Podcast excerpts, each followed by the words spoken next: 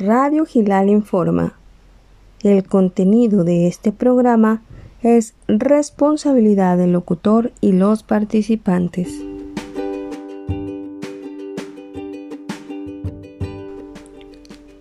Sanando mi mente con Paco Cervantes. Comenzamos.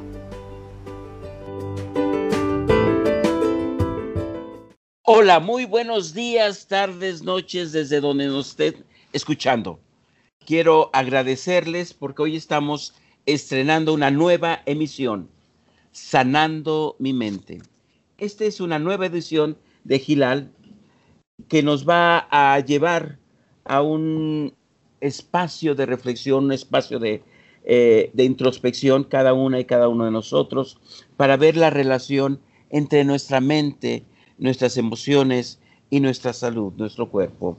Vamos a tener entrevistados especialistas, terapeutas y personas que saben perfectamente cómo apoyar a alguien que tiene un diagnóstico delicado, una enfermedad y ellos tienen mucha, mucha experiencia en acompañar a personas con diagnósticos delicados, con situaciones con respecto a su enfermedad. Sanando mi mente va a ser un programa que se va a transmitir todos los sábados a la una de la tarde aquí en Radio Gilal y la repetición los lunes a las 12 del día. Bienvenidas y bienvenidos. Esperen una grata sorpresa con todos nuestros invitados para que comprendan cómo al sanar nuestra mente podemos tener grandes beneficios en nuestro bienestar integral.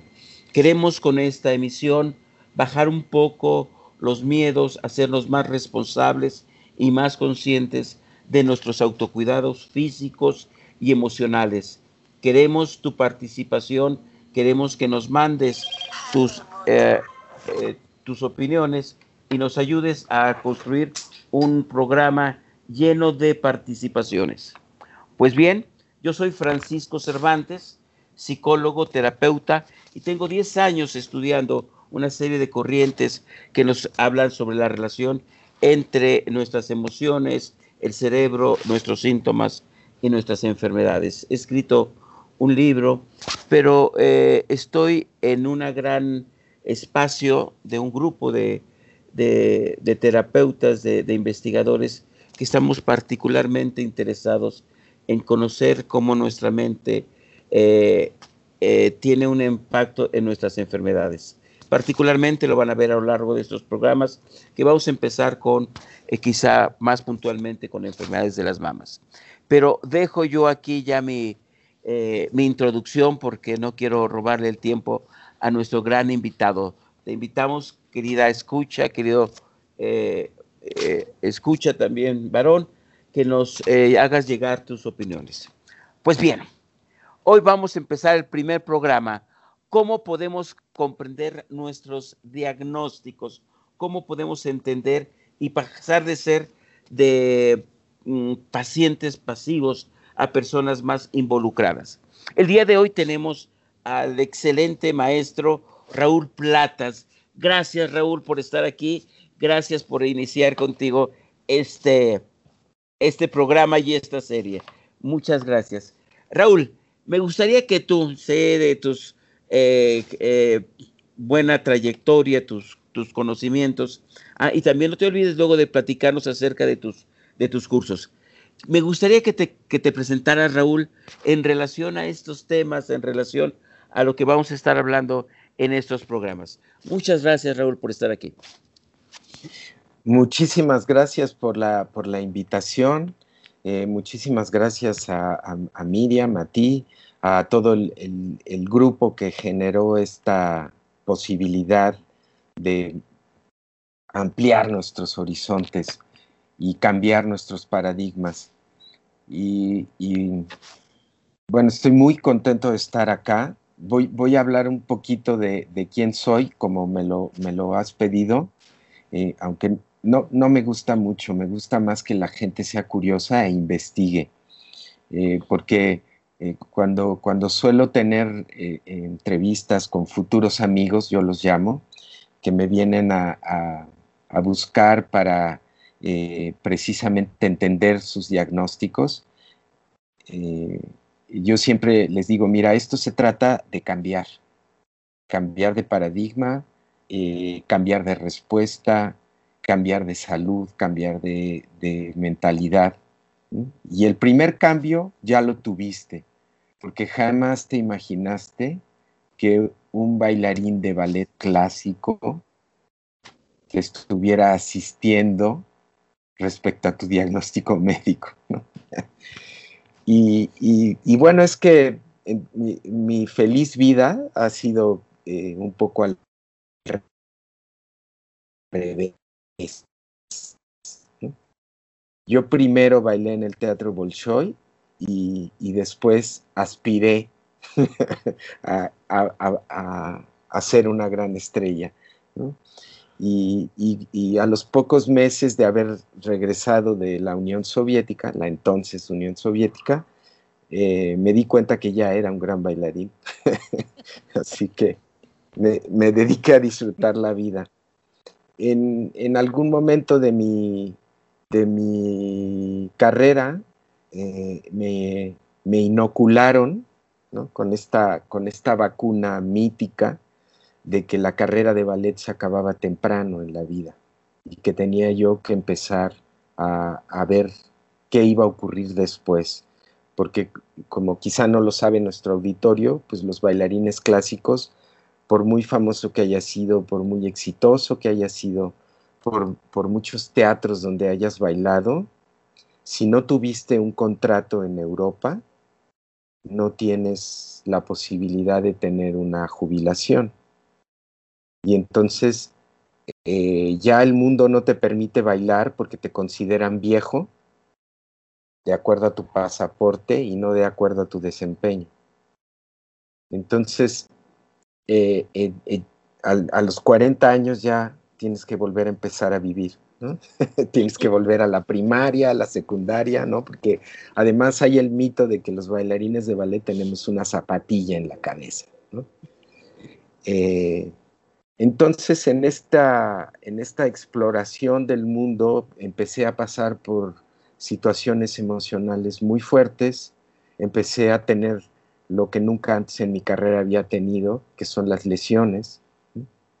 Y yo me di, me di cuenta que no eran producto de la práctica profesional del ballet, sino que de repente en alguna circunstancia surgía el dolor, surgía la molestia y eso afectaba mi desempeño. Entonces em, em, empecé a explorar el mundo de la psicoterapia y de, la medicina alternativa porque yo decía, no, es que es al revés la cosa, esto, esto viene de otro lado.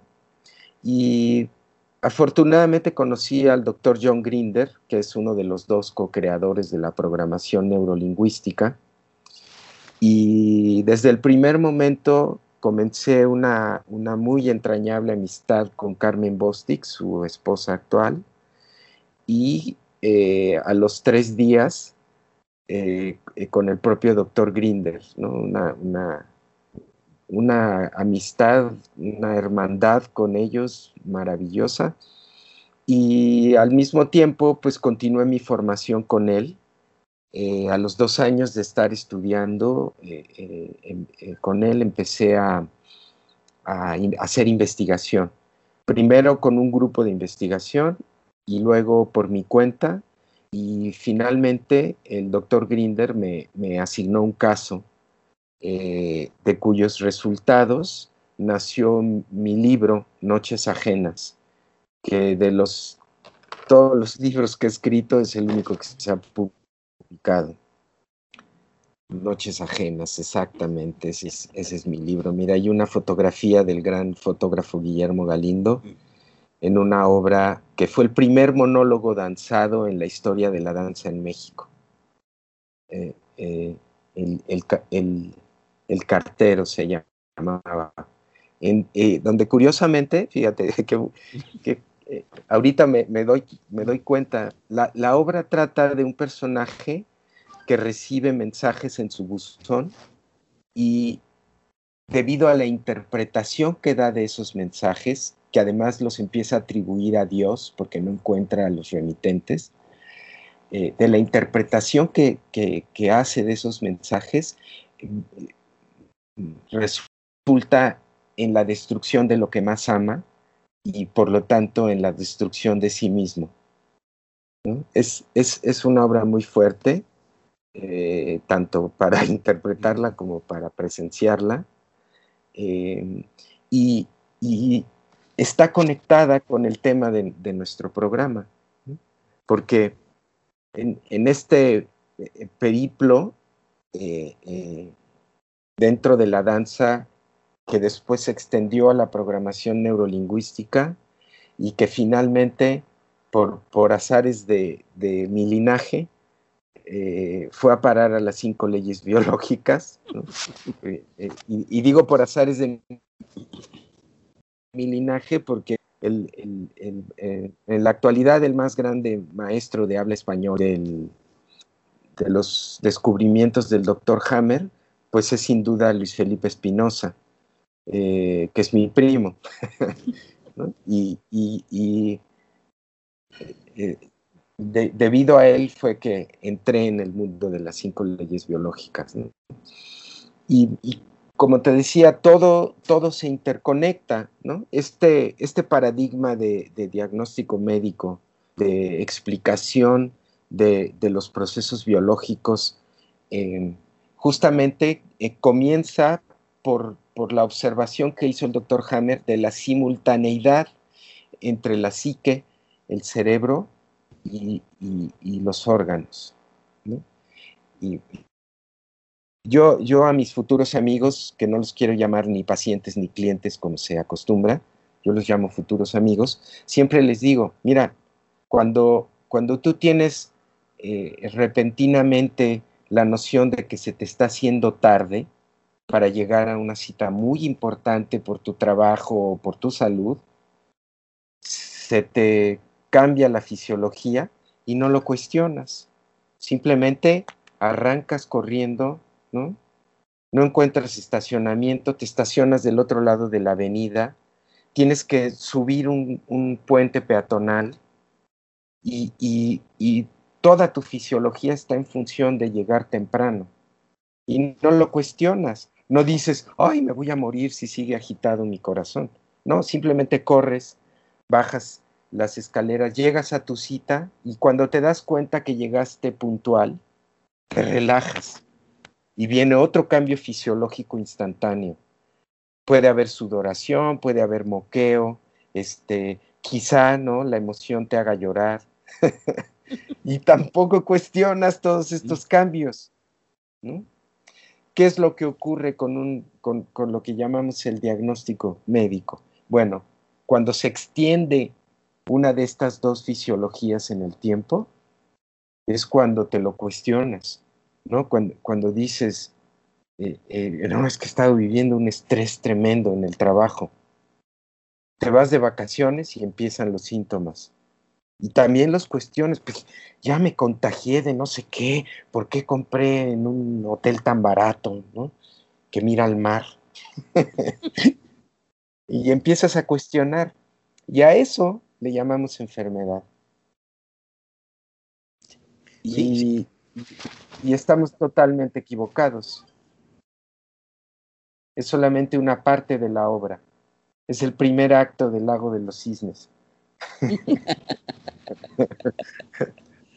E, e, es un darnos cuenta, este Raúl, eh, que efectivamente son estos estados de tensión los que después se van a manifestar en nuestro cuerpo, ¿no? Es que tendríamos que poner esa, esa tensión ahí, ¿no? Mira, eh, eh, quizá los que hayan experimentado los festivales del Día de la Madre o, lo hayan llevado un poco más a la práctica amateur de, algún arte escénico o tocan un instrumento y los, la maestra o el maestro los llevó a, presentarse en público, ¿no? O los que son profesionales de, del arte escénico en cualquiera de sus, de sus variantes, eh, han experimentado algo que en el teatro inglés se llamaba track y que cualquier artista profesional de la escena te habla, te puede hablar del track. Eh, eh, cuando estás en la primaria, ¿no? Y ya te toca salir y te dan ganas de hacer pipí. Esto es algo que se repite en todas las academias de, actuación, en todas las academias de danza. El día de la presentación ya vas a entrar y tienes ganas de hacer pipí. El que tiene tiempo, el que le da un poco antes de estar ya a punto de entrar, corre al baño y salen unas gotitas o sale un chorrito mínimo, ¿no? Se relajan un poco y ya pueden entrar a escena, ¿no? Los que no tienen tiempo de ir al baño, entran a escena, instantáneamente la sensación se va. ¿Por qué? Pues porque ya entramos en la acción. Ya mi mente cambió y está en otra cosa. Pueden pasar dos, tres horas de, de, función y después nos acordamos que habíamos tenido ganas de hacer pipí al entrar. ¿no? Es esto, este, este fenómeno, eh, es súper interesante. Es, es, vas a entrar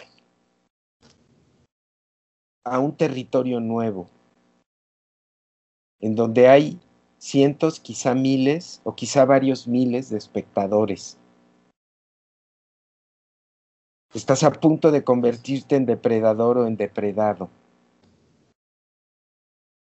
Estas ganas de hacer pipí es porque tienes que marcar el territorio.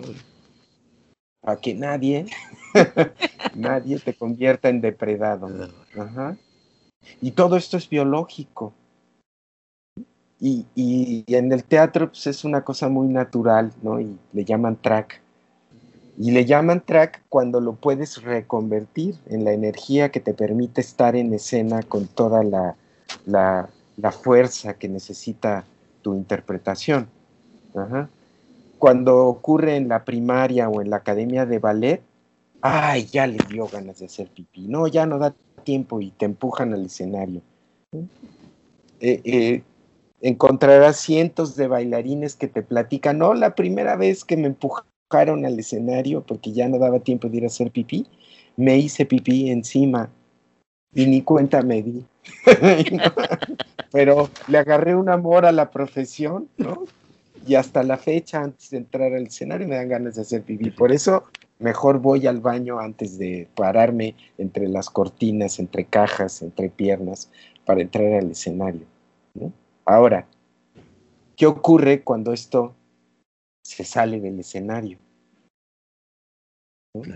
Cuando te conviertes en una persona que todo el tiempo no, no vas a un lugar si no hay un baño limpio, ¿no? cuando se convierte ya en una obsesión, en un...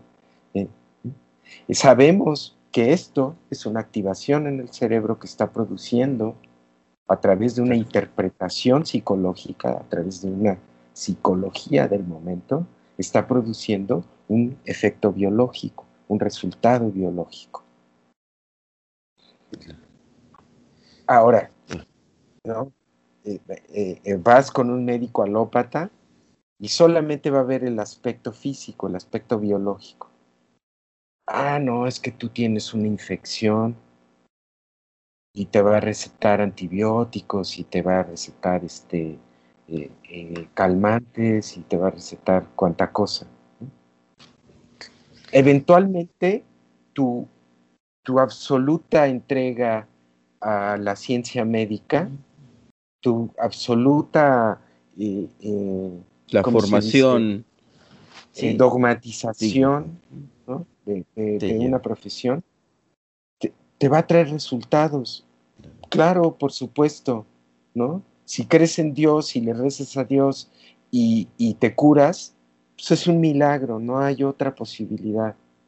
¿no? Si crees en la bata blanca y le rezas a la bata blanca y te tomas las pastillas en horarios puntuales y te ayudas con un despertador o con tu teléfono, ¿no? Y, y ahí estás religiosamente siguiendo los parámetros, va a haber cambios, claro que va a haber cambios, pero no son los producidos por, por las creencias.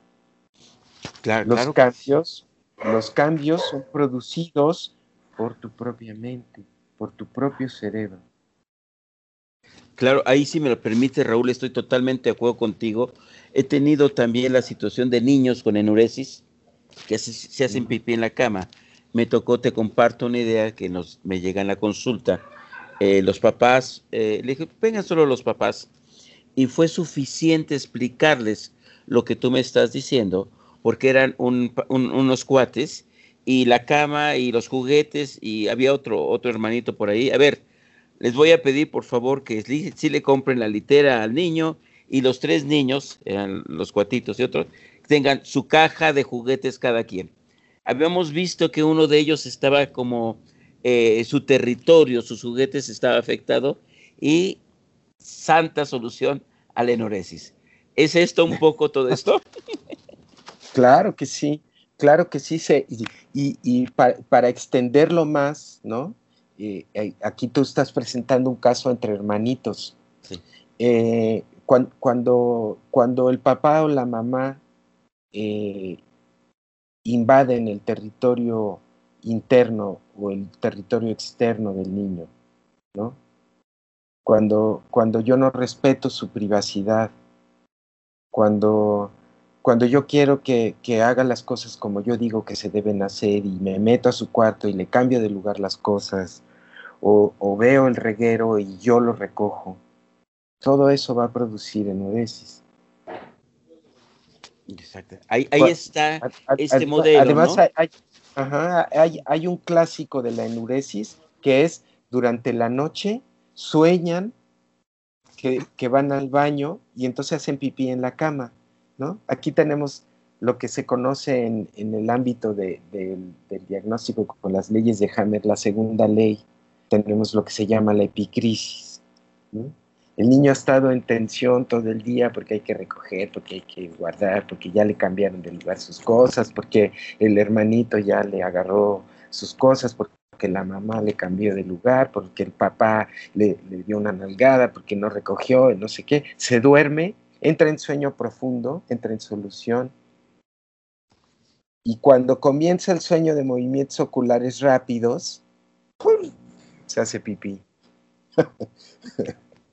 E, e, exactamente, fíjate qué buen ejemplo estás tomando, Raúl, porque recuerdo otro caso en el cual eh, la señora sale de viaje y la nuera llega a su casa y se le hace a la nuera este, excelente tirar cosas que no sirven, cambiarle la sala, eh, ponerle desde su punto de vista la casa bonita, pero cuando llega la señora cursa otra vez por un problema de cistitis, ¿no?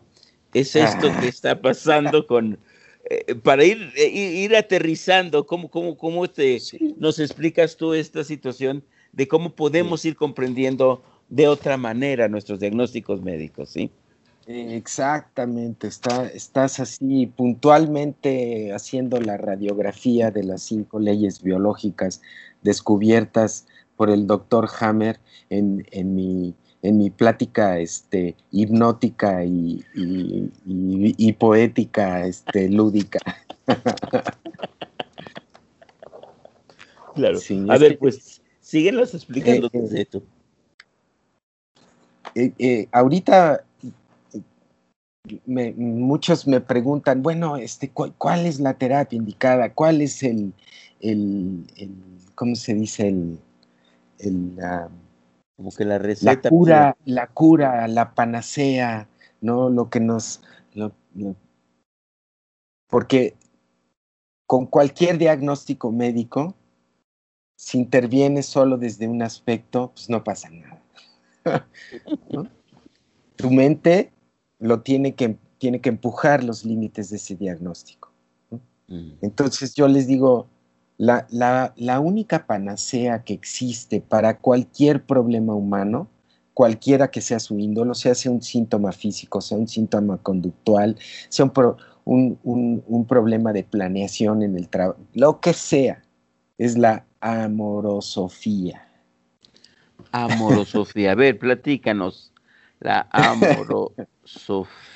A ver, ¿cómo es, Esto, este, queridos radioescuchas, eh, video, Mirones, este, a nuestra querida productora, ¿no? Lo acabo de inventar, es una primicia, es un neologismo que les regalo a, Radio Gilal y a todos, sus, eh, todos los que estén escuchando esto. La amorosofía la acabo de inventar en esta conversación con mi querido amigo Francisco Cervantes. Eh, este neologismo, ¿a qué se refiere? El amor. Ámate a ti mismo para que puedas amar a los demás. Y en eso está la clave. Si te amas a ti mismo, eso va a ampliar tu percepción automáticamente. ¿Por qué? Porque para amarte a ti mismo lo primero que tienes que hacer es verte en el maravilloso espejo de la vida. Y no hay otra imagen que, que, que, te pueda reflejar fielmente. Cuando te aceptas como eres, puedes llegar a ser lo que realmente eres. Y cuando has llegado a ser lo que realmente eres, estás en, en situación de amarte a ti mismo incondicionalmente. Y esto automáticamente hará que seas capaz de amar la vida y de amar todo lo que incluye la vida. Eh, eh, eh, te decía yo off the record, ¿no? Fuera, fuera de la grabación, que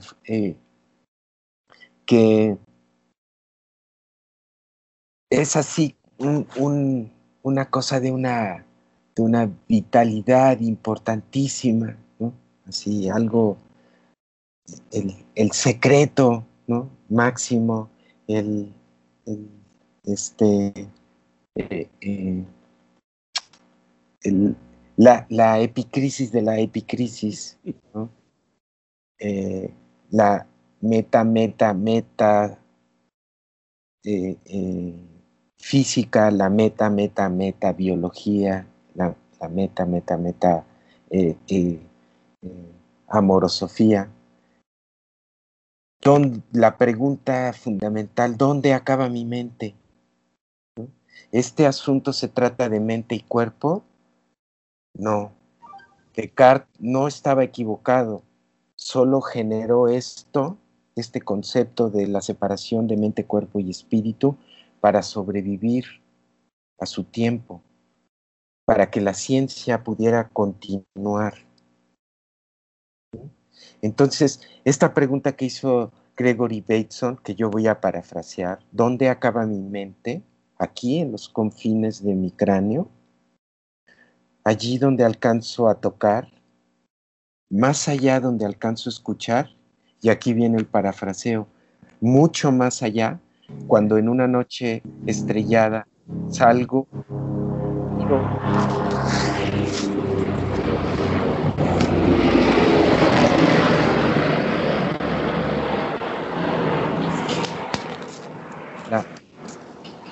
La, fíjate, la, la, magia, luego dicen que soy brujo, ¿no?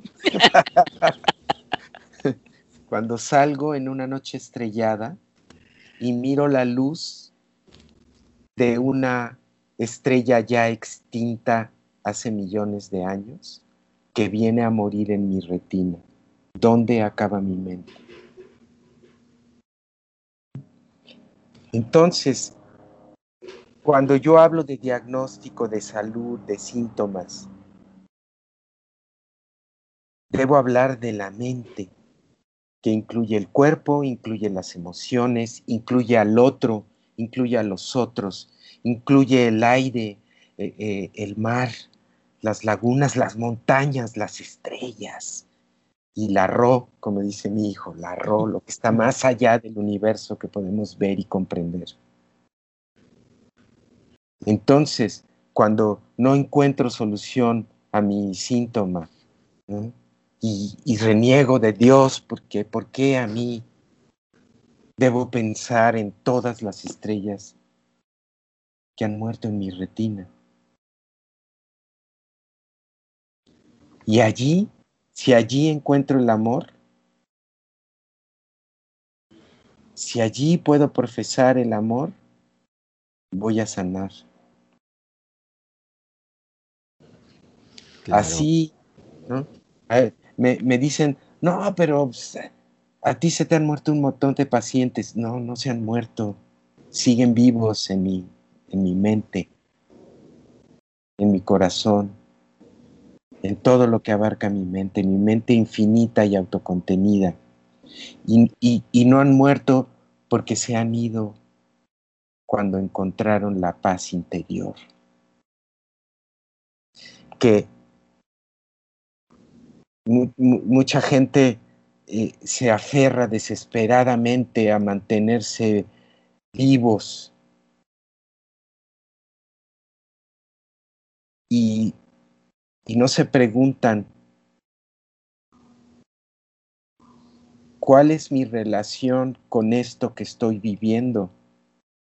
Eso es lo más importante.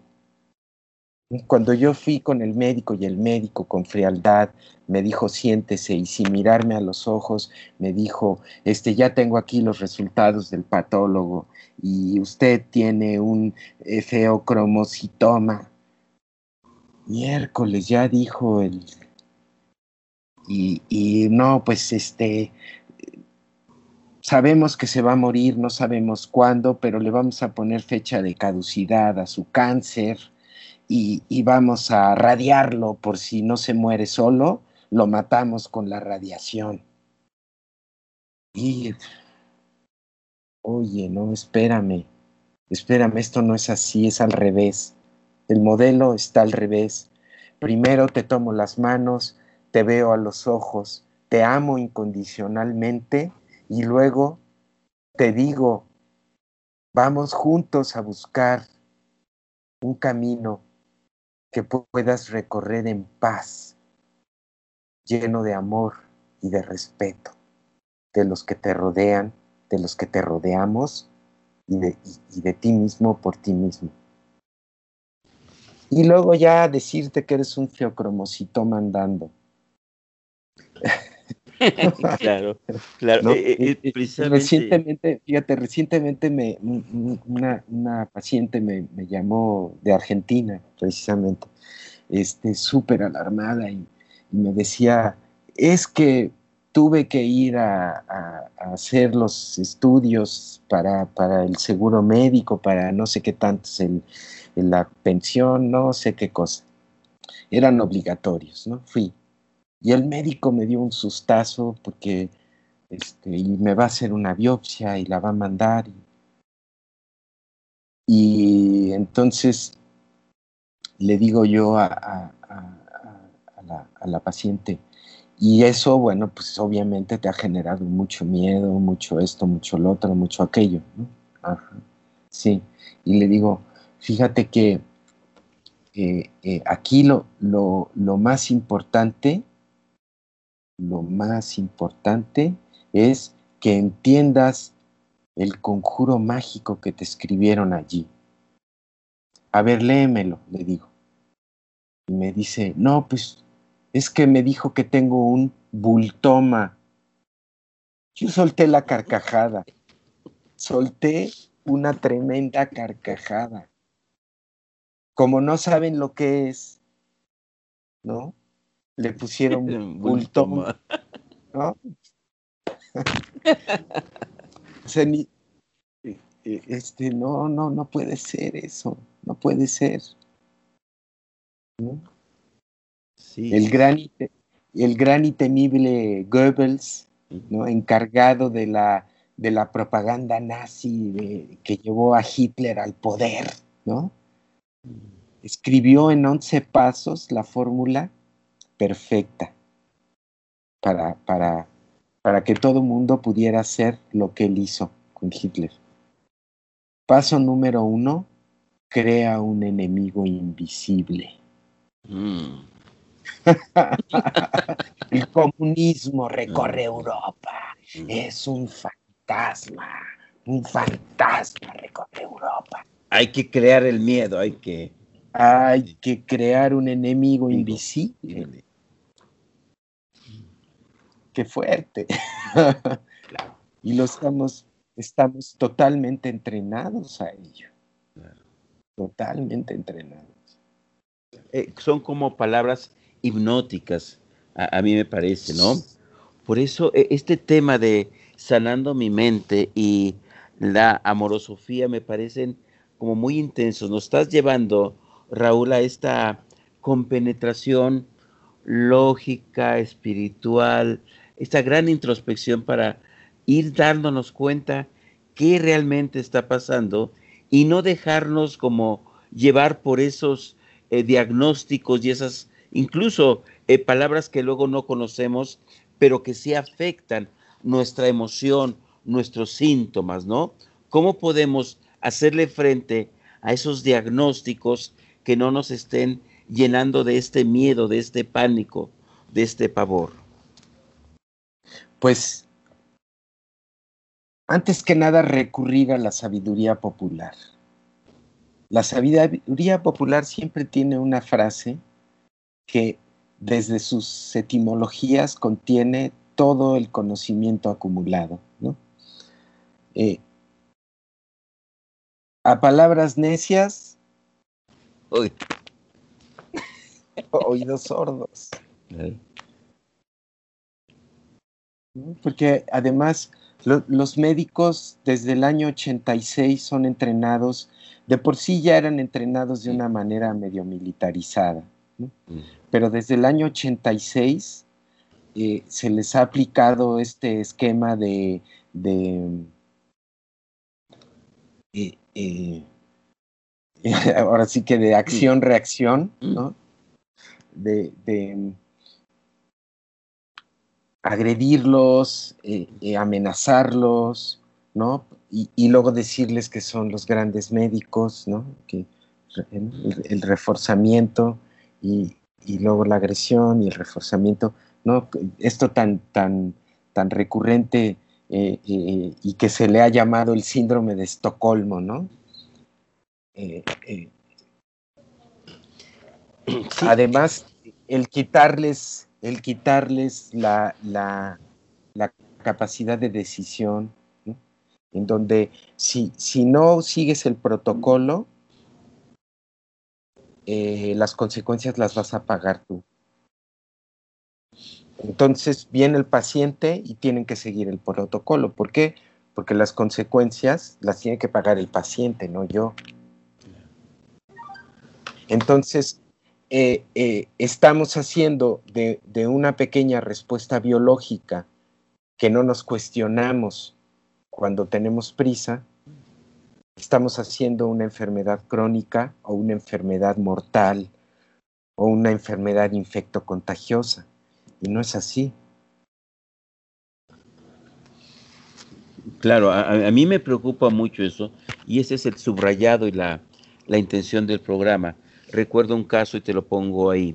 En un hospital público de la Ciudad de México, eh, llega a las 7 de la mañana el doctor con todo su séquito y le empieza a decir una serie de cosas a la, a la paciente. Y eh, el hermano de ella jala al doctor y dice, oiga doctor, todas las mañanas llegan y hablan acerca de que mi hermana no quiere tomar eh, e, esa operación y esos medicamentos y sale, se va usted, está totalmente angustiada y este, ¿pudiera usted evitar el decirle a todos que tiene la enfermedad que tiene?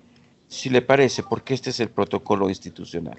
O sea, a veces hay esta como insensibilidad, dada su formación, pero eh, es una, una, angustia que no favorece en nada una evolución positiva del paciente. Es un poco esto lo que nos estás diciendo, ¿no? Claro, claro, la, comunicación, eh, todo parte de mi comunicación intrapersonal. ¿no? ¿Cómo, ¿Cómo me explico a mí mismo la realidad presente.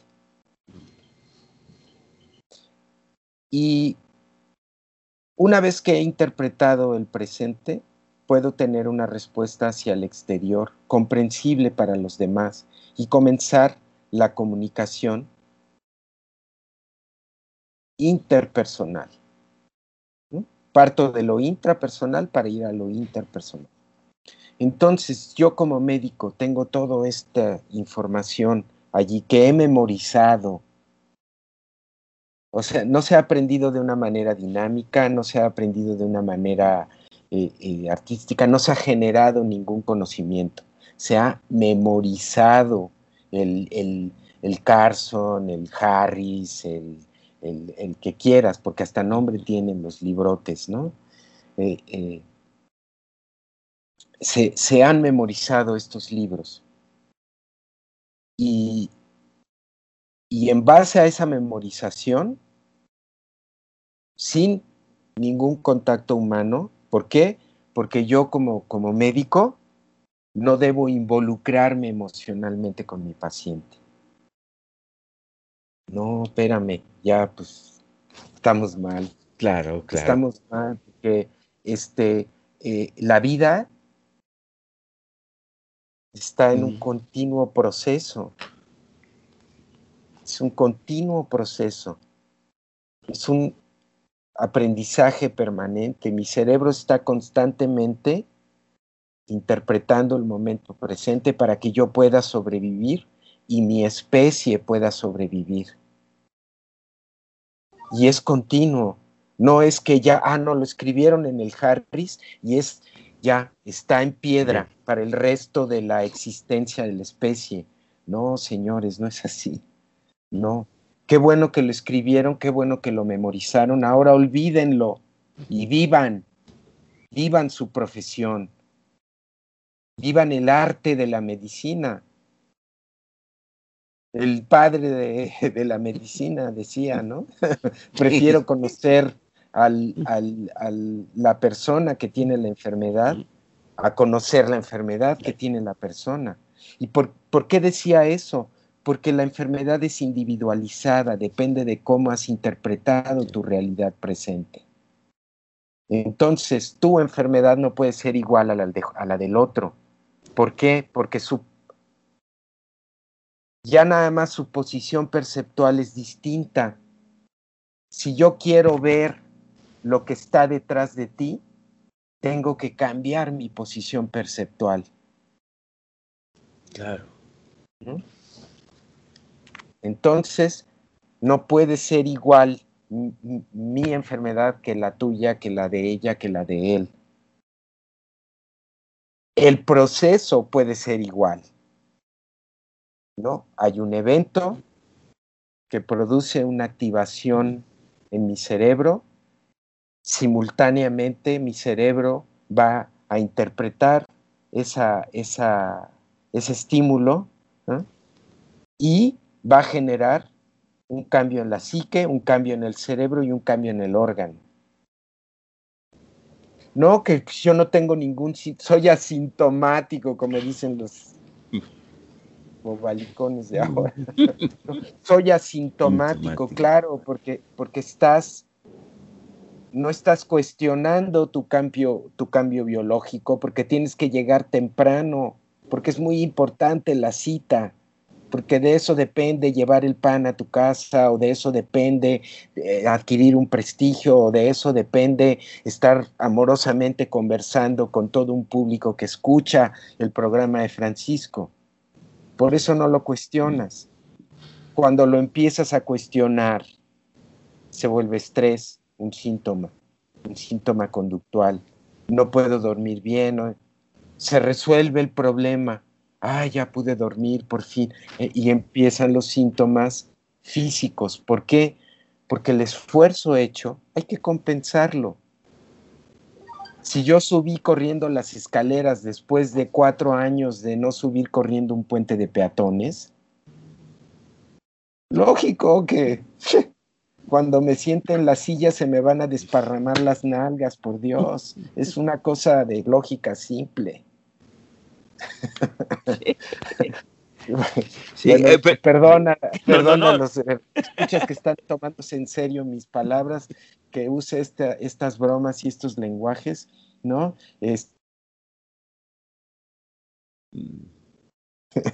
en, en, programación neurolingüística y luego en procesamiento no lineal. Así que soy muy afecto a los estados separadores.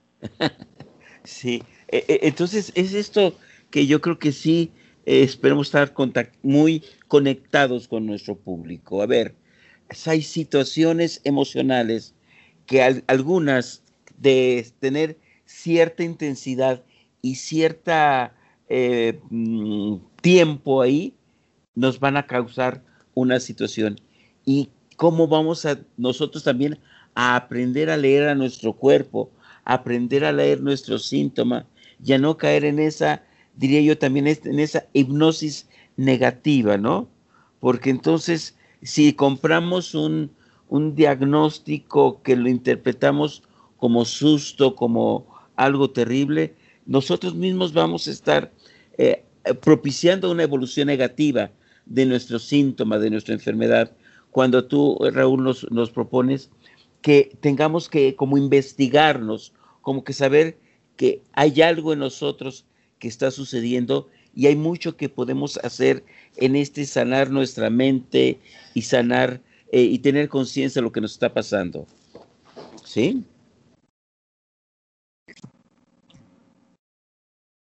Volvemos a la amorosofía.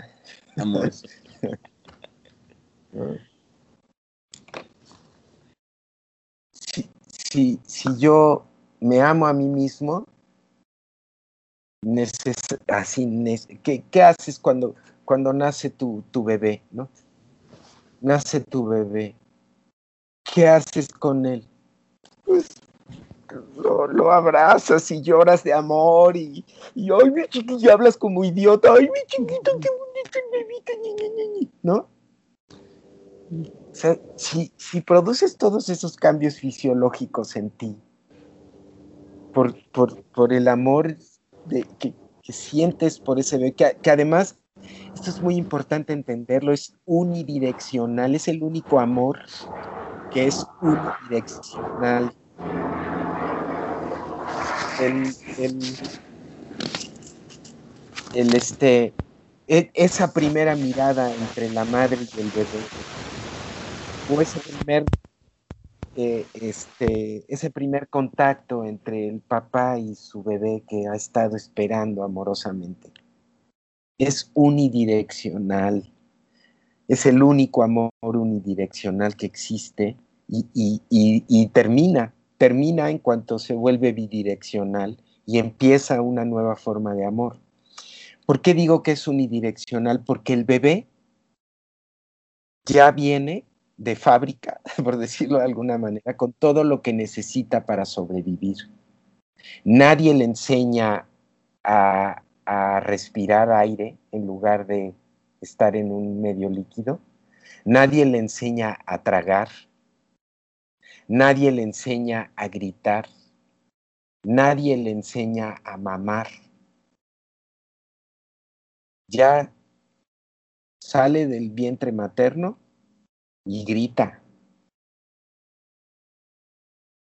Entonces, esa sonrisa de satisfacción después de haber mamado viene de fábrica también. Y nosotros pensamos, ay, mira lo que. Si no tiene ninguna experiencia en la cultura humana, ¿cómo va a saber que ese gesto involuntario va a crear un vínculo amoroso con el otro? No lo sabe. solo lo hace. Entonces ese amor es unidireccional.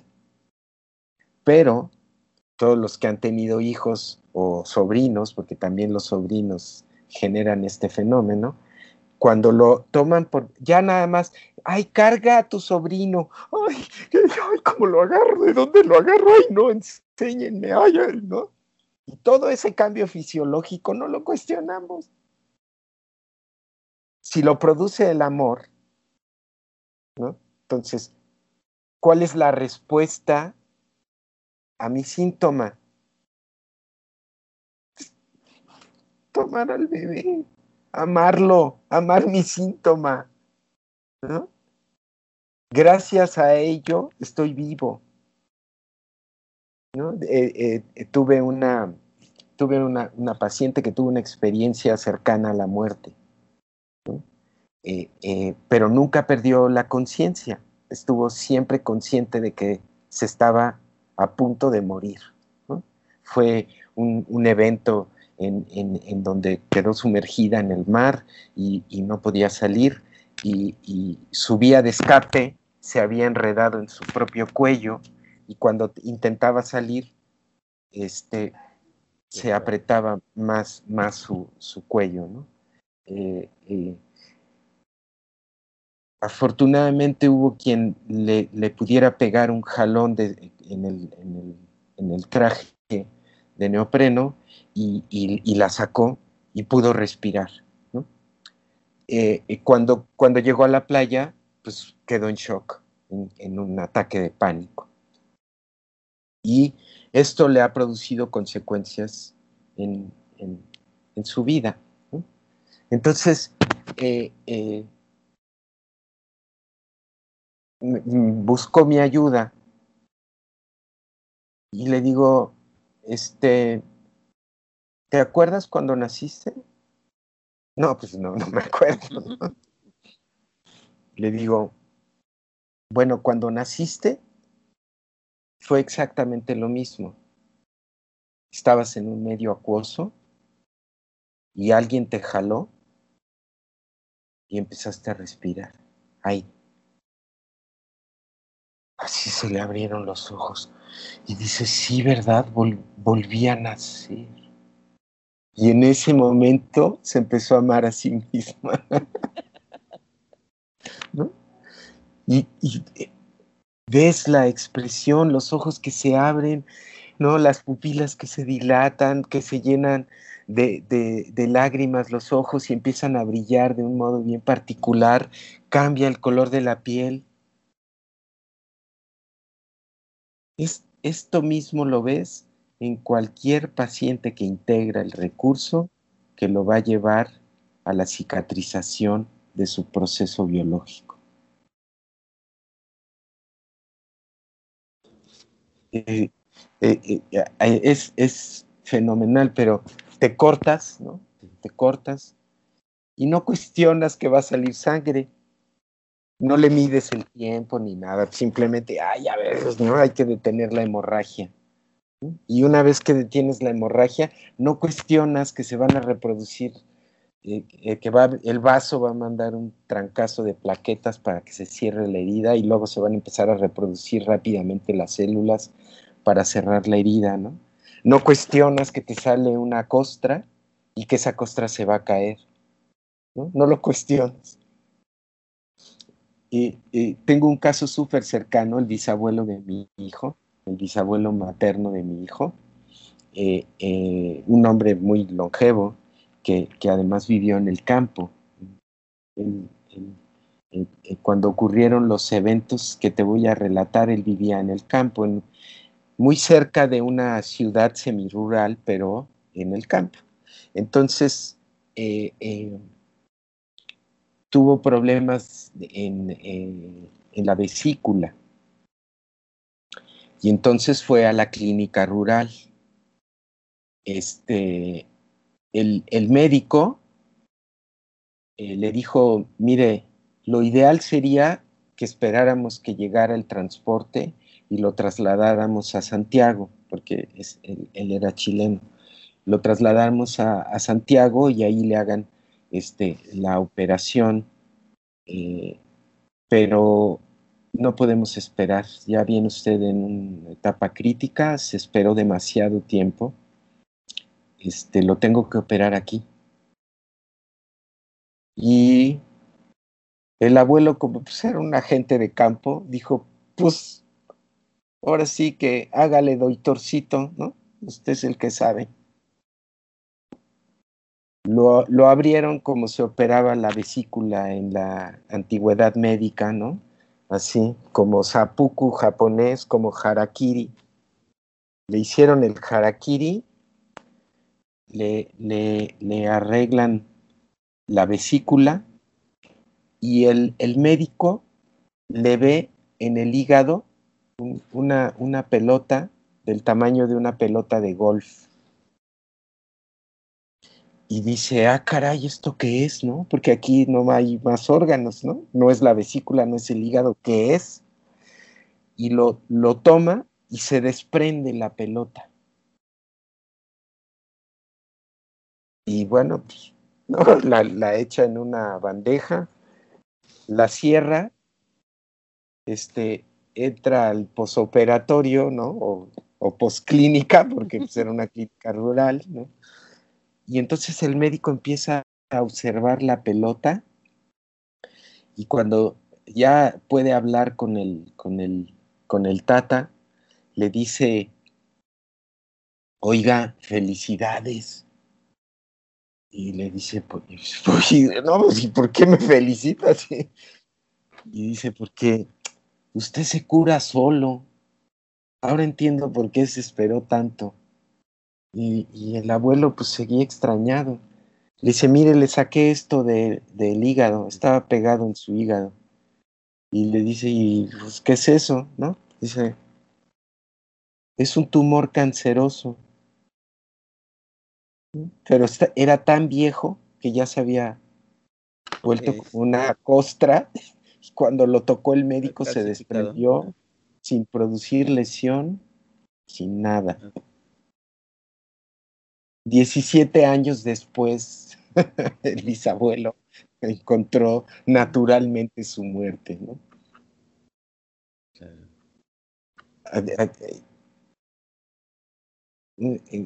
Dices, o sea, ¿cómo cuántas experiencias, cuántas experiencias tienen que les indican que el paradigma ya está caducado?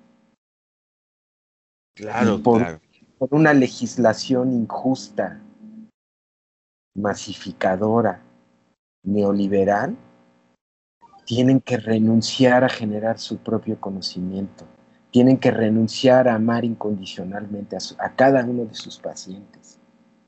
Claro, sí, e, eso me parece terrible porque eh, de alguna manera es, hay una situación muy frecuente de querer anular el peso de las emociones, el peso de la situación de la tensión, del estrés en la evolución de las enfermedades.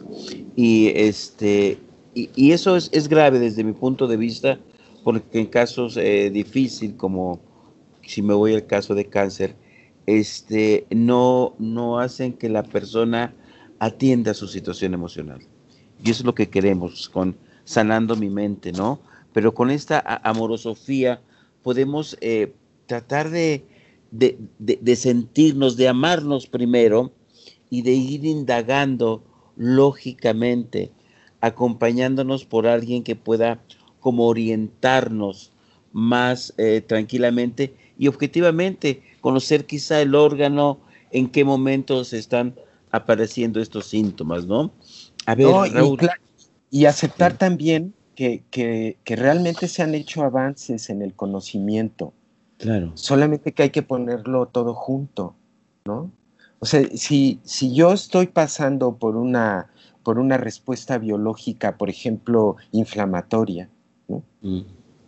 y me tomo un desinflamatorio comercial no esteroideo, y me siento mejor,